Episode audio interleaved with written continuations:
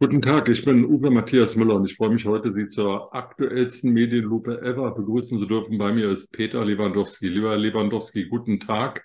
Und an Sie die allererste Frage. Steht der Feind rechts? Die Gefahr ist rechts. Ähm, ja, das klingt so militärisch, deswegen wehre ich mich gegen diese Formulierung. Aber ich würde schon davor warnen, das, was gestern da passiert ist, ins Lächerliche zu ziehen.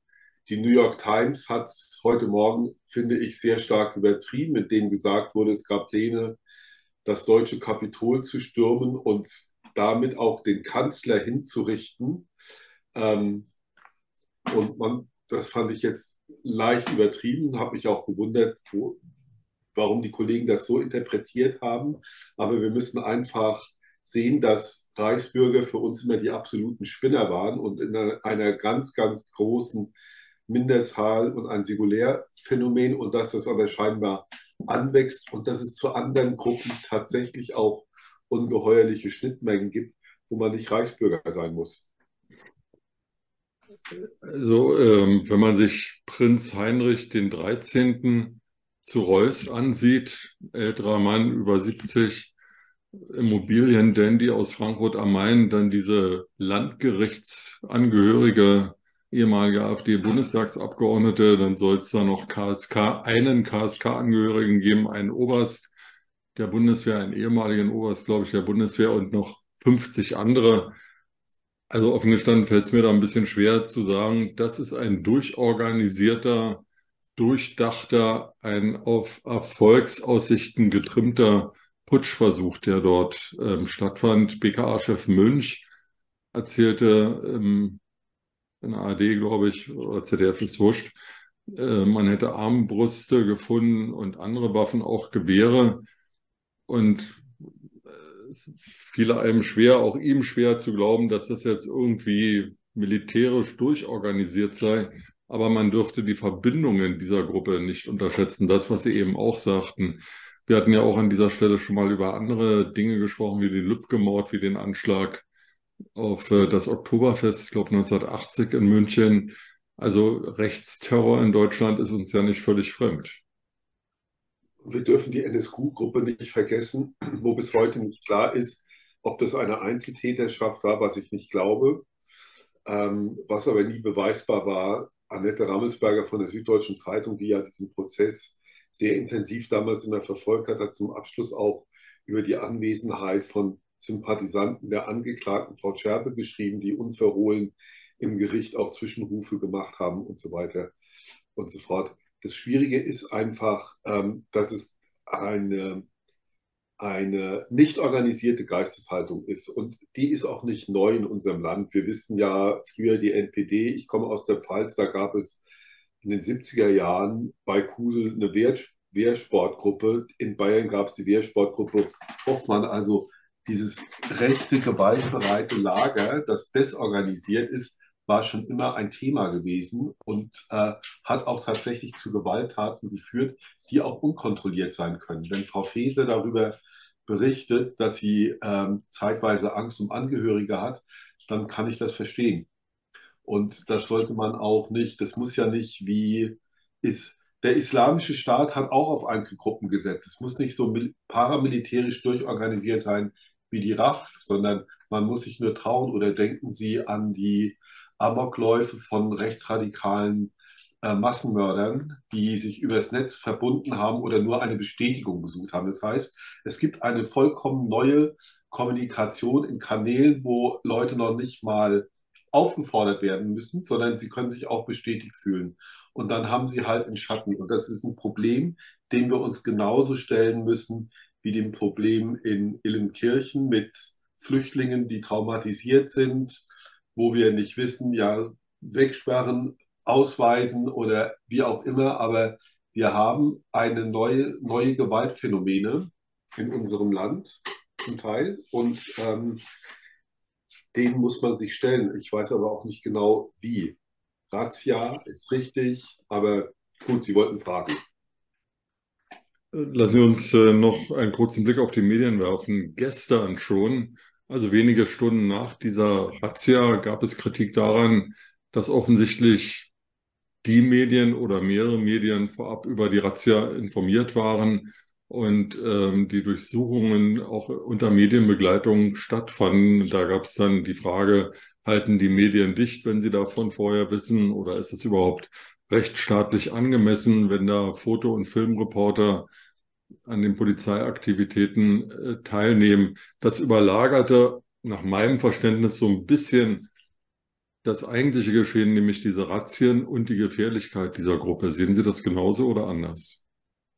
Nein, ich sehe das genauso. Es wird halt irgendetwas durchgestochen. Und nun müssen wir uns aber auch da auf einen anderen Medien Medienkontext, ähm, auf einen Ehrenkodex müssen wir uns mal verständigen. Ja? Wir stellen uns die Frage, wenn jemand äh, jemanden auf der Straße niedersticht, und wir sind ähm, zu der Praxis gekommen nach der Kölner Silvesternacht, dass wir schon eher geneigt sind, Ross und Reiter zu nennen. Das war früher auch nicht so der Fall gewesen.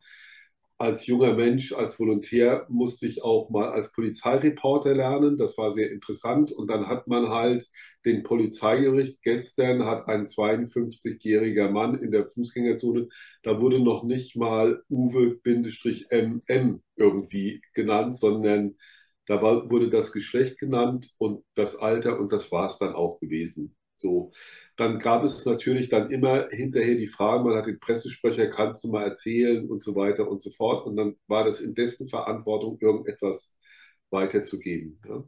Wenn man zu so einem alten Kodex zurückkehrt, dann würde man nicht sagen, die Polizei vertuscht was oder sonst was, aber das hätte auch die Konsequenz, dass wenn eine Razzia beim Postchef gemacht wird und die Steuerverhandlung holt ihn ab, dass Medien genauso wenig dort sind wie bei dem, was gestern irgendwie passiert ist. Ja?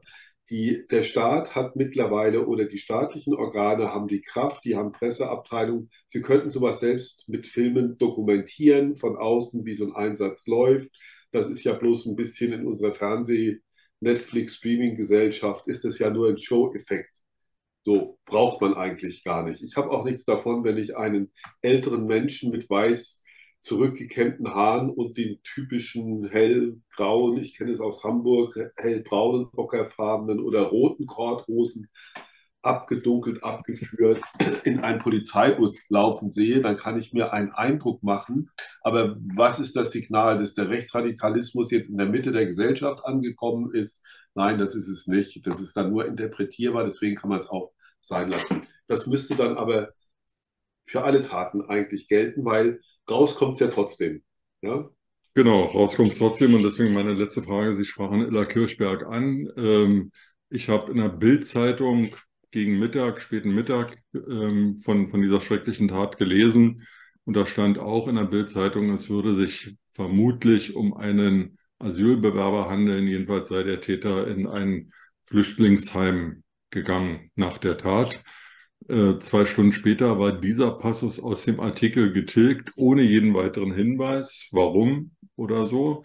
Und eine weitere Stunde später schrieb die Welt, auch aus dem Springer-Konzern, die Polizei hatte darum gebeten, äh, keine Hinweise auf den Täter zu geben, damit, ich sage das jetzt mal mit meinen Worten, die Leute nicht aufgeputscht werden und Fremdenfeindlichkeit entwickeln.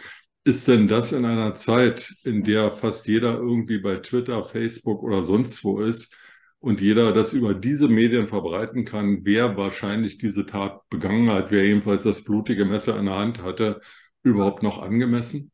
Ja, das ist angemessen aus folgendem Grund, weil das, was bei Twitter oder den sozialen Medien passiert, ist ja, passiert ja nicht aufgrund von Recherche, sondern das ist Meinung und das ist zum Teil Hetze und ähm, Populismus. Ähm, um es nur ganz kurz zu sagen, deswegen ist eine Zurückhaltung angemessen. Ich war allerdings auch überrascht über das Verhalten der Polizei und auch über das Verhalten des Bürgermeisters dort oder ich glaube oder des Landrates, ich weiß es nicht mehr, die sofort aufgerufen haben zu sagen, ähm, wir dürfen jetzt aber nicht alle Menschen, die Hilfe suchen sind, Flüchtlinge sind, verurteilen und sie bitten darum, Ruhe zu bewahren. Ja, das zeigt ja schon, wie groß die Angst auf der Seite der ausführenden Organe ist. Man kann es auch jetzt nochmal auf die andere Seite drehen. Ähm, je offensiver ähm, ein, ein Staat, eine Behörde gegen Reichsbürger auch vorgeht. Ich habe auch Stimmen gehört, naja, das bisschen jetzt, und dann stellen die 3000 Polizisten ab. Ja? Also wir sind auch in einem Kampf gegen eine öffentliche Meinung und nicht der veröffentlichten Meinung. Und das zeigt ja auch ganz gut, wie sich Massenmedien verändert haben und wo der Kontrollverlust ist. Und ich möchte zum Abschied noch eins sagen, bevor die Sirenen losgehen. Es gab ja diesen vermeintlichen Spiegelskandal. Ähm, der Spiegel schreibt über eine Fünfjährige, die tot ist und äh, die Geschichte sei erfunden und alles vom Netz gezogen. Und mein erster Reflex als Journalist war, was ist denn da los? Das darf jetzt nicht wahr sein und so weiter und so fort. Und ich habe das auch alles erstmal für bare Münze genommen und seit vorgestern habe ich da mal angefangen, mal andere Medien nochmal zu gucken und so weiter und so fort. Ja? Und da gerät dann ein Blatt wie der Spiegel, wie ein englischer Fernsehsender, wie eine hoch angesehene Tageszeitung wie Le Monde und noch ein viertes Medium in die Fänge von populistischer Politik, von Ausbremsung äh, der griechischen Regierung und ähm, die sich gegen die Exhumierung einer Leiche wehrt, wo vermutlich dieses fünfjährige Mädchen sitzt. Oh, jetzt geht der Probealarm los. Und äh, das zeigt einfach nur, wie komplex unsere Welt da geworden ist und wie schwierig es für uns ist, ich hatte einen Vorstandsvorsitzenden, der immer gesagt hat, Reader sind Leader. Über den haben wir uns gestern nochmal unterhalten, Gerd Schulte-Hillen. Ja, das fällt uns natürlich jetzt immer schwerer und eine Orientierung einfach zu finden. Und Sie sehen bei dem Warnton Hamburg First, wir hier in Bayern sind noch nicht gewarnt. Hier ist die Gefahr noch nicht zu spüren, aber bei Ihnen in Hamburg geht schon die Welt unter. Lieber Herr Lewandowski, vielen Dank für das Gespräch heute und die Medienlupe. Ich danke Ihnen, es schneit auch in Hamburg, deswegen muss da gewarnt werden. Hier scheint die Sonne. Bis dann. Tschüss.